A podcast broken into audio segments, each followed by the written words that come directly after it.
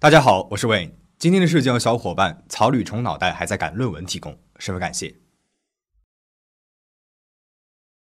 前两天我收到了这样一条私信，这让我想起了最近很火的一个事件，想和大家分享，也想让大家保持警惕，不要被骗。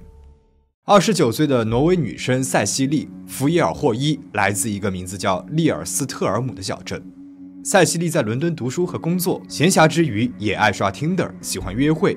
虽然用 Tinder 已经有七年之久，见识过了形形色色的男人，但是塞西莉的内心依旧期待着电光火石般的爱情。二零一八年一月的一个星期六的夜晚，塞西莉像往常一样打开了 Tinder，寻找着心仪的男人。这个时候，一个名字叫做西蒙·列维耶夫的男子出现了。这个西蒙二十八岁，是以色列列维耶夫钻石集团的 CEO。他看上去挺帅气的，西装革履，穿着精致，而且发的都是跑车、游艇、全球各地的派对，一个妥妥的高富帅。塞西莉心动了，他右滑了西蒙。那这里为那些没有玩过听的的小伙伴简单的介绍一下：右滑就代表着你对这个人感兴趣，如果对方也对你右滑了，那么你俩就配对成功，可以在听的上互相发信息了。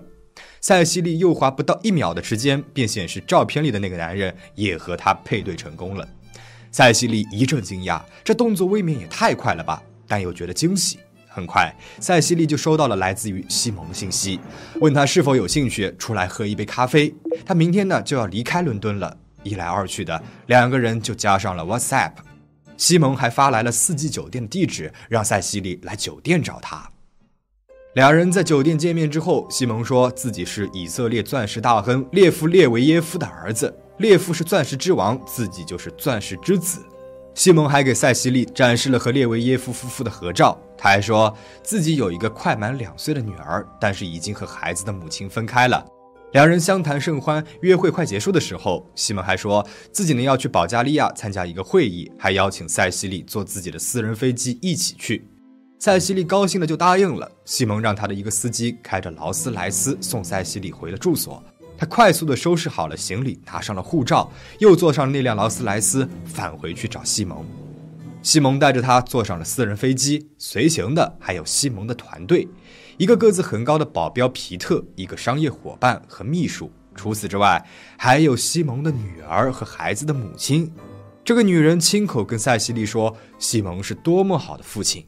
塞西莉跟西蒙在希尔顿酒店共度了一晚上。期间，西蒙向他展示了自己脆弱的一面，告诉他自己的生意是很危险的。他因为被人背叛，在南非坐过牢，在监狱里面的日子并不好过。监狱里面的人因为他是犹太人而粗暴地对待他。听到这儿，塞西莉心生怜爱，产生了一种想要拯救西蒙的想法。时间来到了第二天，塞西莉飞回了伦敦。他以为这一切都是一场梦，回到了伦敦，梦也应该就醒了。西蒙那样一个人，应该是不会再联系自己的。虽然不抱有任何的希望，塞西莉还是发送信息跟西蒙说很想念他，却没有想到西蒙也给他回了信息，说他很喜欢塞西莉。两人呢就开始每天互发早晚安，视频通话。西蒙每天都会告诉塞西莉自己的行程。一周之后，西蒙回到了伦敦见塞西莉。之后，西蒙说自己经常要飞来飞去出差，没有办法和塞西莉见面了。当塞西莉过三十岁生日的时候，西蒙呢就没能来伦敦，但是他让人送来了一百朵玫瑰花和巧克力。塞西莉从来没有收到过这么多的玫瑰花，他十分的感动。二零一八年二月中旬，塞西莉飞到了挪威的奥斯陆出差，他发消息给西蒙，希望他能够来到奥斯陆，但是西蒙回复他说他没有在奥斯陆的生意。塞西莉他很失望，却没有想到在早上六点左右收到了西蒙所发来的信息。他说他已经来到了奥斯陆了，还发来了酒店的地址。塞西莉兴奋地带着情人节礼物去酒店找了他。西蒙问塞西莉是否愿意当他的女朋友，塞西莉呢便同意了。他们开始以男女朋友的名义开始交往。塞西莉和西蒙谈着异国恋，两个人每天通过短信、视频通话联系。西蒙告诉塞西莉，自己所在的钻石行业是有多么的危险，甚至连安保团队也受到了威胁。他给塞西莉看邮箱里面收到的子弹的照片，别人送来的葬礼上的花圈等等，还给塞西莉看了一段监控录像，有人闯入了他在以色列特拉维夫的一间公寓。塞西莉说想他，想要见他，但是西蒙说他暂时不能够待在伦敦，他的安保团队建议他躲起来。接着他又安慰塞西莉，说自己会没事的，他爱他，想他，他们很快就会见面的。塞西莉把自己恋爱了的消息告诉给了朋友，朋友马上谷歌搜索了列维耶夫家族，这个家族啊很有钱，上了全球富豪榜，在非洲有钻石矿，还跟普京是好朋友。而这些信息让塞西莉更加为西蒙的人身安全担心了起来。经常见不到男友，塞西莉呢便登录上了 Tinder 查看西蒙的位置。这时候距离显示他在另外一个国家，同时他还更新了几张照片，这说明他最近是在用 Tinder 的。都已经有女朋友了，为什么还要使用 Tinder 呢？塞西莉很生气，立马去问西蒙。西蒙解释说自己已经删除了账号了，跟他交往的只有塞西莉一个人，让他不用担心。第一次约会六周之后，两个人在阿姆斯特丹见了两次，分别是在三月和四月。西蒙时不时的还会送来鲜花和惊喜，还问塞西莉愿不愿意搬来和他一起住。只要伦敦安全了，他就会回到伦敦跟塞西莉同居。他让塞西莉先在伦敦找他们以后同居的房子，预算呢是一点五万美元一个月。塞西莉满怀着对未来同居生活的憧憬，开始在伦敦看起了房子。看房的过程当中，就算西蒙很忙，他还是会打视频过来和塞西莉一起看房。有这样一个男人，这样的爱着自己，塞西莉感觉自己真的是天选之女了。但是，甜蜜的日子并没有持续很久。第一次约会的十二周后，凌晨一点五十九分，塞西莉收到了西蒙一连串的信息，里面有保镖皮特头部受伤流血的照片。在这之前，西蒙已经说过他受到过很多次的威胁，但是这一次，他用图片让塞西莉真切地感受到了他正在经历着的危险。塞西莉立即回复，问他怎么了。西蒙呢又发来了一段简短的视频，他和皮特两个人在救护车里面。他说他们在丹麦被敌人追击，幸亏有皮特在一旁保护，不然他很有可能就要死了。紧接着，他安慰塞西莉说他们已经安全了，让他不要担心，安心的去睡觉。第二天早上，西蒙发来了语音，说安保团队不允许自己使用信用卡了，因为消费记录会被敌人追踪定位。他请求塞西莉的帮忙，可不可以用塞西莉的名义开一张美国运通信用卡，并且关联到自己的账号？大概使用两周左右，应应急就可以了。见识过男友西蒙的奢靡生活，也想到了他之前的付出，塞西莉丝毫没有怀疑他的还款能力。救男友于水深火热之中，他义不容辞，就立马同意。但是很快，西蒙就刷爆了这张卡。紧接着，塞西莉呢就收到了西蒙发来的他向美国证券所付款的收据。同时，西蒙希望塞西莉带着两点五万美元现金去阿姆斯特丹找他。塞西莉问他为什么要拿现金，西蒙说：“如果在当地取款的话，会暴露位置的，敌人会追踪到他。”于是，塞西莉借来了两点五万美元，拿着现金就去见了西蒙。几个小时后，在安保团队的指导下，考虑到西蒙的安全，西蒙删除了自己的 IG 账号。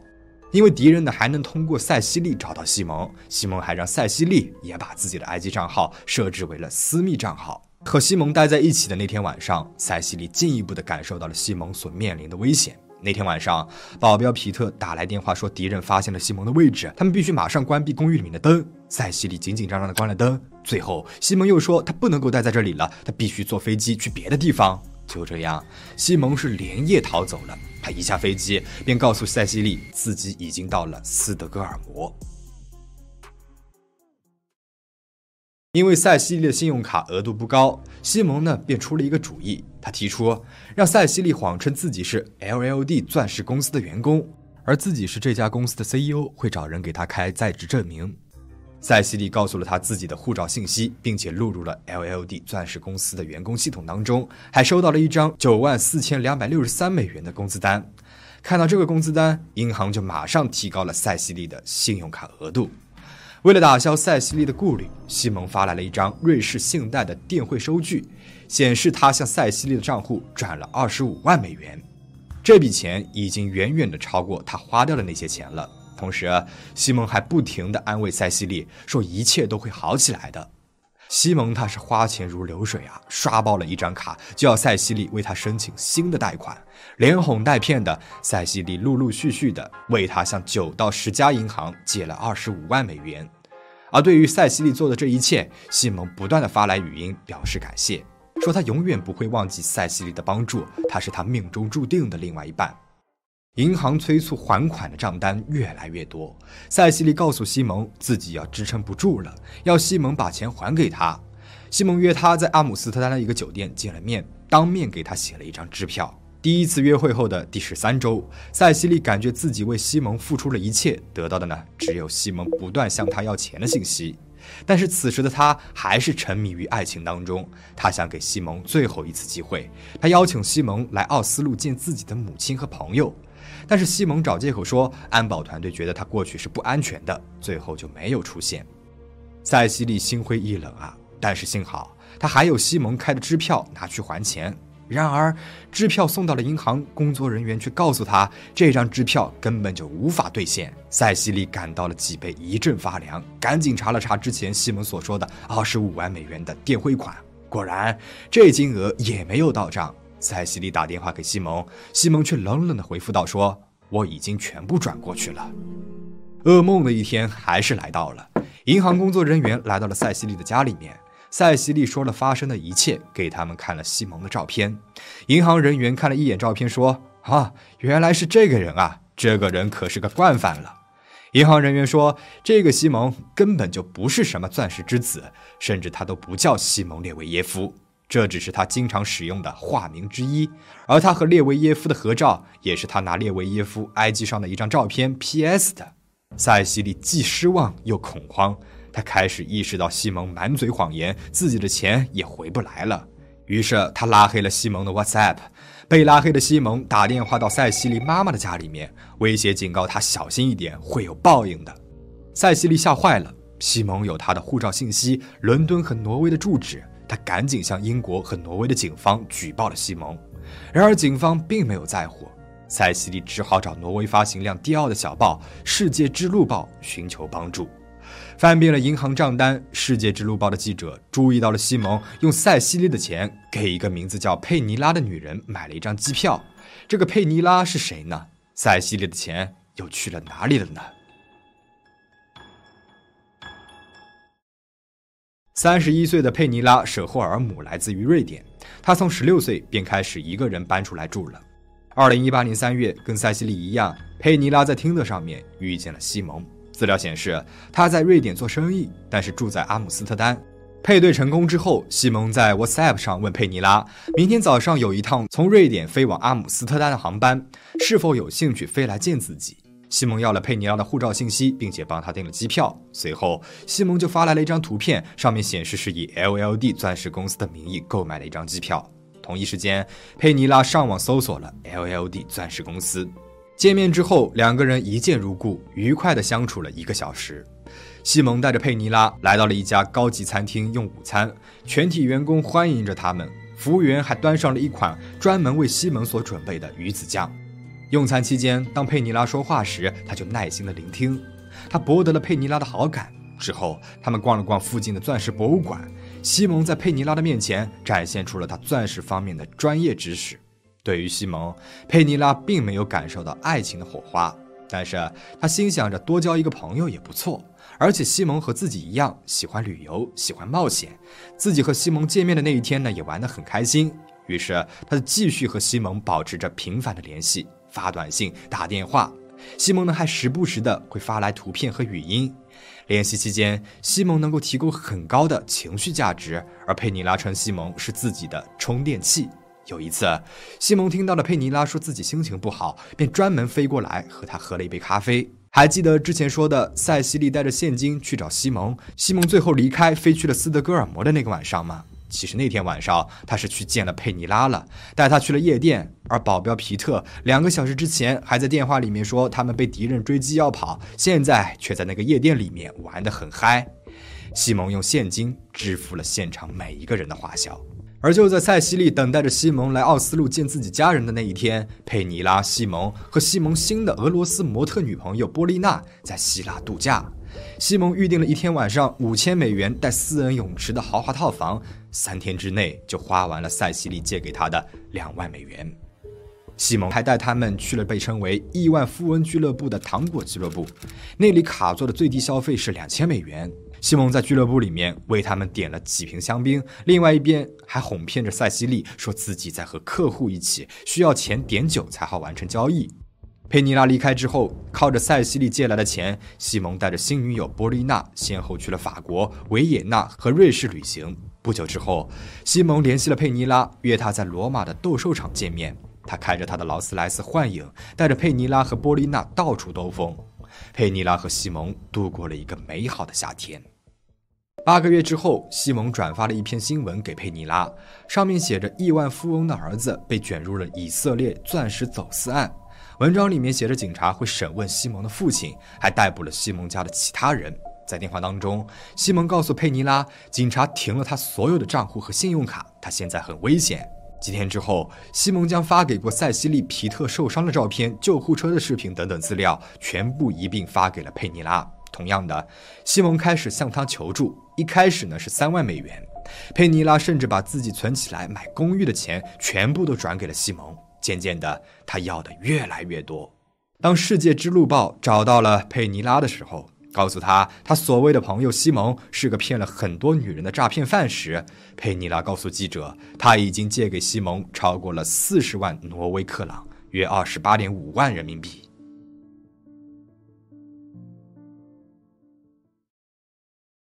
二零一九年二月十六日，《世界之路报》发布了一篇标题为“听的诈骗之王”的专题报道，揭露了西蒙在听的的欺诈行为和两个受害人的故事。西蒙原名为西蒙哈尤特，一九九零年九月二十七日出生于以色列。记者赶往了以色列，希望进一步的调查西蒙，却发现和西蒙在社交媒体营造的截然不同。西蒙在极端正统的犹太社区长大。他住在一个破旧的小区里面，家门口还塞着政府催欠款人员还钱的信件。他们还碰到了西蒙的母亲，但是他说他和西蒙早就已经断绝了母子关系。以色列当地的警方表示，西蒙从十几岁开始就已经是个骗子了，使用了很多不同的化名。二零一一年，西蒙被指控盗取老板的支票，他之后还继续窃取、伪造其他的支票。出席法庭之前，西蒙就伪造了护照，逃出了以色列。二零一五年逃到了欧洲的西蒙被三名芬兰女性起诉了，坐了三年的牢，罪名呢是严重欺诈。其中一名女性就是那位和塞西莉一起坐过私人飞机的那位西蒙孩子的母亲。二零一七年，西蒙改名为西蒙列维耶夫，为的呢就是有机会冒充以色列老牌钻石寡头列维耶夫家族的成员。西蒙的诈骗手法基本上都是一个套路：先通过社交媒体认识女性，随后不经意间向约会的女性展示出自己富豪的身份，在取得了对方的信任之后，再以各种理由向受害女性借钱。二零一七年，西蒙开始在交友软件听得上物色女性，挑选合适下手的猎物。他非常清楚，在交友软件的另外一头，一些向往美好爱情的女性也在通过听的寻找优秀的男士。而他刻意展示出来的人设，除了高富帅，还温文尔雅、尊重女性，给对方提供了很高的情绪价值，正符合大部分女性的口味。佩尼拉和塞西莉就是这样被骗的。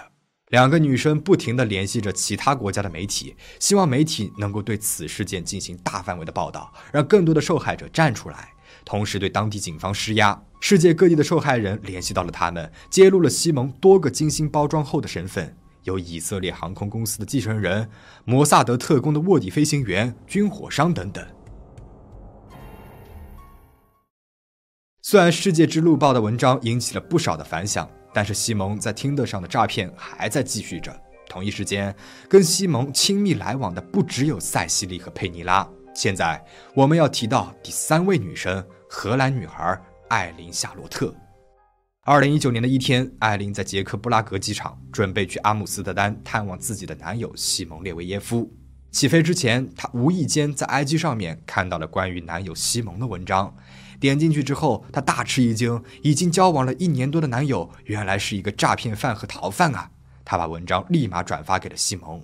因为飞机就要起飞了，艾丽没有接西蒙下一秒就打过来的电话。他下载好了文章，并且把手机调到了飞行模式，仔细比对了自己的经历和文章里面附带的视频。艾琳才发现自己经历了和塞西莉一样的套路。从听的开始，西蒙用一样的手段接触了自己，说着一样的情话，想要和自己安定下来，结婚生子，拜托女友去选同居的房子。只不过同居地点从英国伦敦转换到了荷兰的阿姆斯特丹。就这样一步一步地取得了艾琳的信任之后，西蒙就开始找艾琳借钱了。当西蒙声称被袭击时，他也发送来了一张一模一样的比特受伤的照片，还喊艾琳支付账单，帮助自己渡过难关。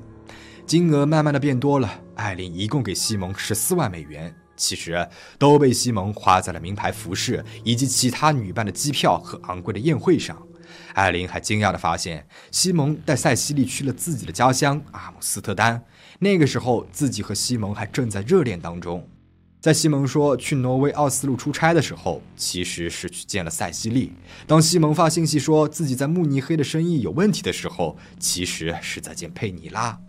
下了飞机的艾琳看到了多个西蒙打来的未接电话，她接了西蒙的电话。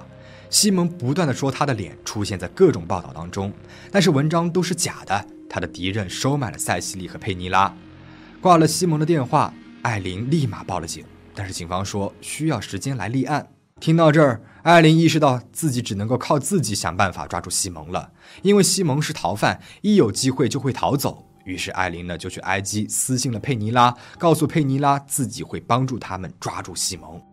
不甘心的艾琳假装自己不知道自己被骗了，继续扮演着西蒙女友的角色，一边用西蒙的话术安抚着他，另外一边思考着如何拿回自己的钱。值得一提的是，艾琳在奢侈品行业工作，自然知道西蒙的随身衣物都不便宜。就在西蒙说想要艾琳卖掉他的房子和车子的时候，艾琳便提出可以帮西蒙卖些服饰来为他筹钱。出发找西蒙之前，艾琳收到了西蒙寄来的一张写着“大卫·沙伦”的信用卡。她拍了照片，告诉了警察西蒙的新身份。于是，艾琳飞去了布拉格。在这期间，艾琳还陪西蒙去了一家整容医院。她想在鼻子、嘴巴、甲骨等多处进行手术，但是医生拒绝了她。最后，艾琳带走了三大行李箱，里面装满了古驰、LV 等各类各式的品牌服饰，放到了 eBay 上大甩卖。虽然赚到的钱不足以偿还贷款，但是艾琳得到了些许的补偿。因为迟迟的没有收到钱，气急败坏的西蒙开始信息轰炸艾琳，攻击性的口吻不停的质问她为什么一直在拖延，还不给自己转钱。有的时候，西蒙的语气又很卑微，恳求艾琳的帮助，说自己要变成流浪汉了，发照片说自己在吃剩菜，睡在十二美元一晚的招待所里面。二零一九年六月的一个早上，艾琳收到了西蒙的消息，说需要一张机票来收拾自己的残局。艾琳回复道：“你的计划是什么？”这个时候，西蒙 WhatsApp 在线状态已经消失了，自己发送的讯息仅显示一个勾已经送达。艾琳心想，会秒回的他怎么能会不在线呢？于是便猜测到了西蒙肯定是在飞机上，手机已经开启了飞行模式。他想起来了，几周之前，西蒙曾经提到过，说想要去希腊。根据此时西蒙下线的那个时间点，艾琳立马搜索从布拉格飞往雅典当日的航班信息，推断出是下午两点的航班。他立即以邮件的形式告诉给了警方西蒙的航班信息，还有西蒙很有可能使用大卫·沙伦的假名。守在机场的国际刑警等待着西蒙，他一下飞机就逮捕了他，随后将他引渡到了以色列。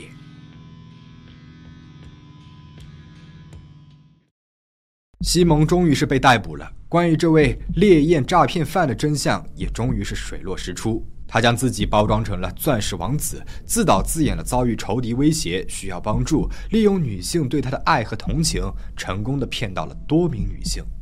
多年来，他诈骗的总金额已经高达了上千万美元。他的私人飞机、安保团队、幻影劳斯莱斯座驾、高档别墅、豪华游艇，都是他租来或者是雇来的。钻石王子的人设都是他一手包装出来的。二零一九年十二月，西蒙因为盗窃和欺诈罪在以色列被判了十五个月的监禁。二零二零年年初，据说是因为新冠疫情的影响，西蒙仅仅是蹲了五个月的时间就被释放了出来。出狱后的西蒙看上去一身轻松，并没有受到任何金钱上的困扰，在以色列的特维拉夫过着逍遥自在的生活。他活跃在 IG 上，不断的向粉丝展示着自己有钱人的生活，出入各种奢侈品牌门店，购买新款 iPhone，各种昂贵服饰和跑车。他还交往了一个以色列当地的模特女友，同时还开设了一个个人网站，提供免费的商业建议和三百一十亿美元的商业课程。今年的二月二号，网飞上线了和《世界之路报》报道同名的纪录片《听的诈骗王》，感兴趣的小伙伴可以去看一下。这部纪录片在英美澳等国登上了热门榜首，在全球范围的热播之后，纪录片里面所出现的三名受害女性也跟西蒙一样，收获了无数的粉丝，在 IG 上面成为了网红。他们接受了不同媒体的采访，不断讲述自己的遭遇。塞西莉人在伦敦上班，他还创办了一个非盈利性的组织“反应”，帮助人们增强对欺诈行为的防范意识。内心渴望爱情的他表示，会继续使用 Tinder 寻找真爱。而佩妮拉跟英国杂志 GQ 说自己已经破产了，现在和母亲住在一起。艾琳呢，则在 IG 上向粉丝展示自己还留着西蒙的一副墨镜。同时，三个人还开了众筹的项目，希望人们能够帮助自己筹集到六十万英镑进行还款。目前已经筹集到了十万多的英镑，似乎也是受到了纪录片的影响。听的方面表示。Match 集团下的所有约会软件和网站已经全面拉黑了西蒙的账号。对于纪录片里面三名受害女性的指控，西蒙呢也坚称自己是无辜的，会起诉他们。事件到这里呢就讲完了。我认为通过交友软件去交友是一点问题都没有的，但是一定要时刻保持警惕，不能被一时冲昏了头脑。当对方提出想要借钱，或者是让你买什么东西的时候，一定一定要清醒过来。因为据我的了解，会有一些不怀好意的人盗用别人的帅气或者是美丽照片，通过交友软件以交友的名义，先和你聊上几句，营造出来你喜欢的人设，慢慢的引你上钩，然后再让你买什么什么东西。